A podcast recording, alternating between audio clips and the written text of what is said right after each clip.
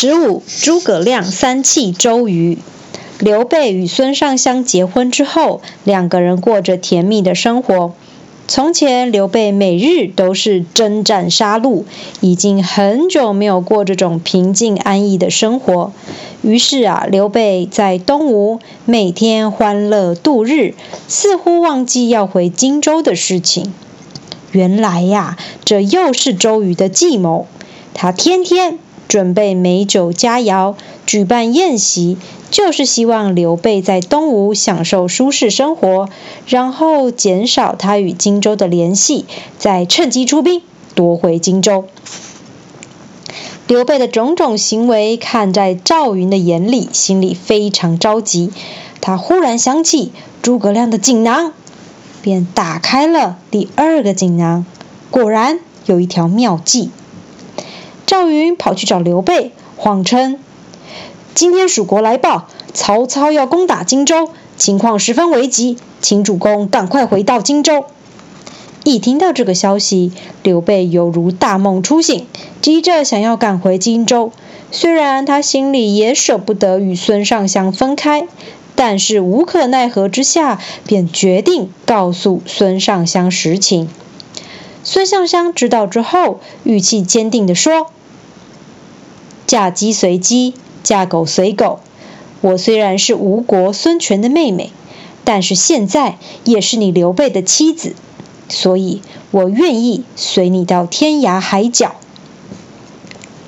刘备听了很感动，便想偷偷离开东吴。孙尚香也决定陪伴夫婿回荆州。于是刘备带着孙尚香一起驾着马车，悄悄来到城门外。孙权一知道刘备要带着孙尚香离开东吴，就立刻派士兵追赶刘备。东吴士兵很快追上了刘备的队伍，并且阻拦他们回荆州。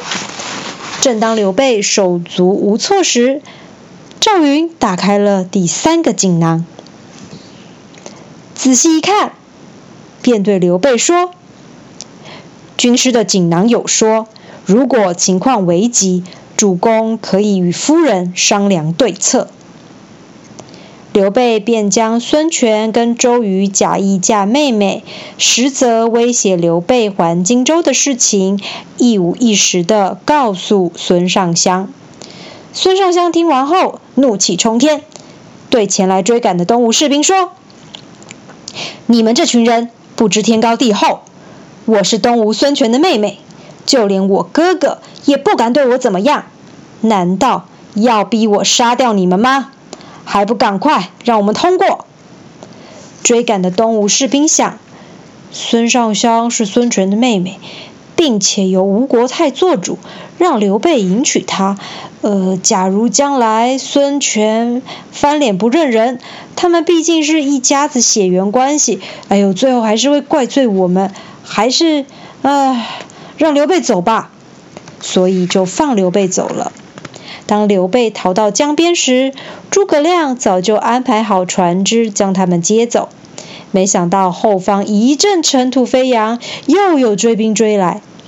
原来是周瑜带着大队人马亲自来追捕刘备，但是为时已晚，蜀国的船只载着刘备与孙尚香已经离开岸边很远了。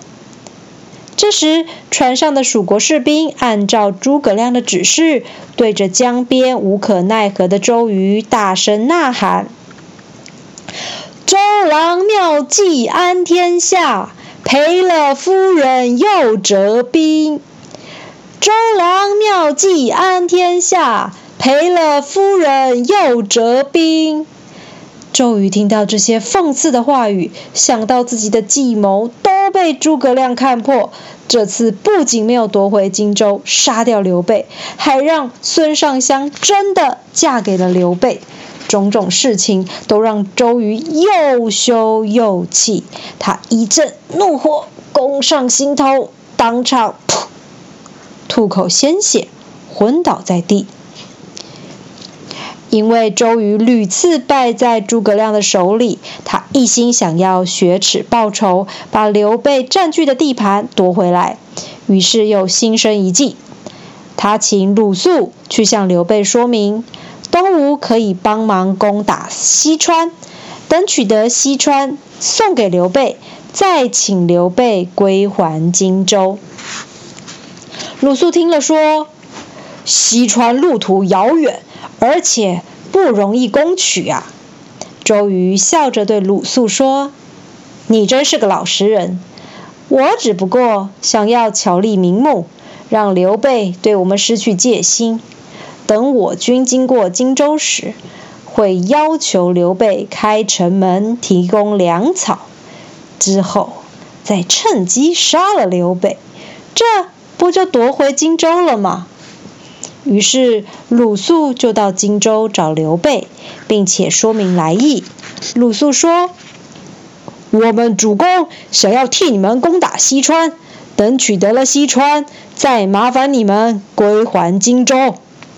诸葛亮听了后，频频点头说：“谢谢周都督的帮忙。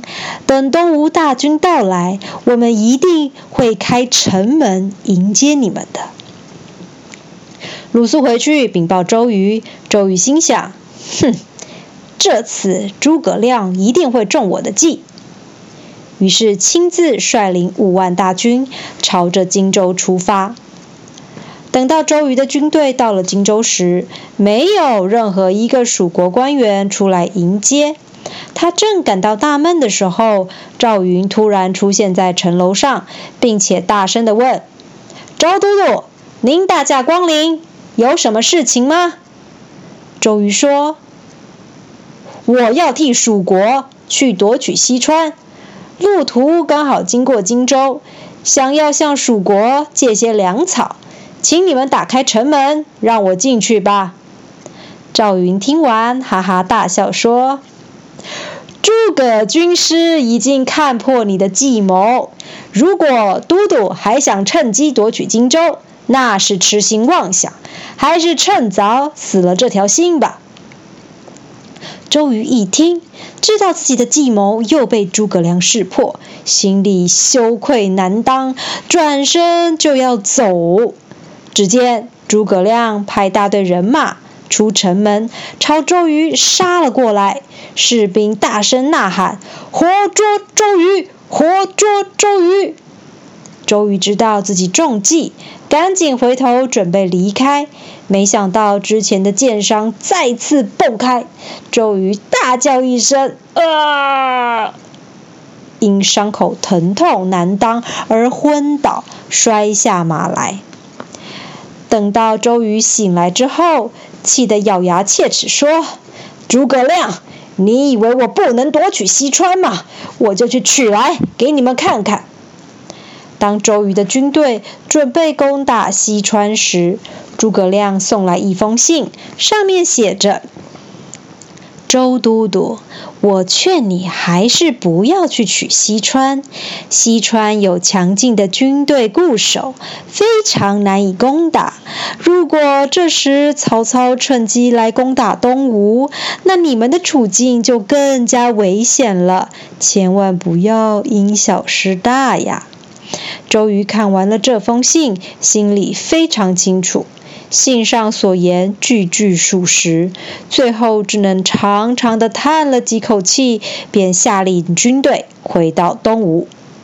经过接二连三的打击，让周瑜一病不起。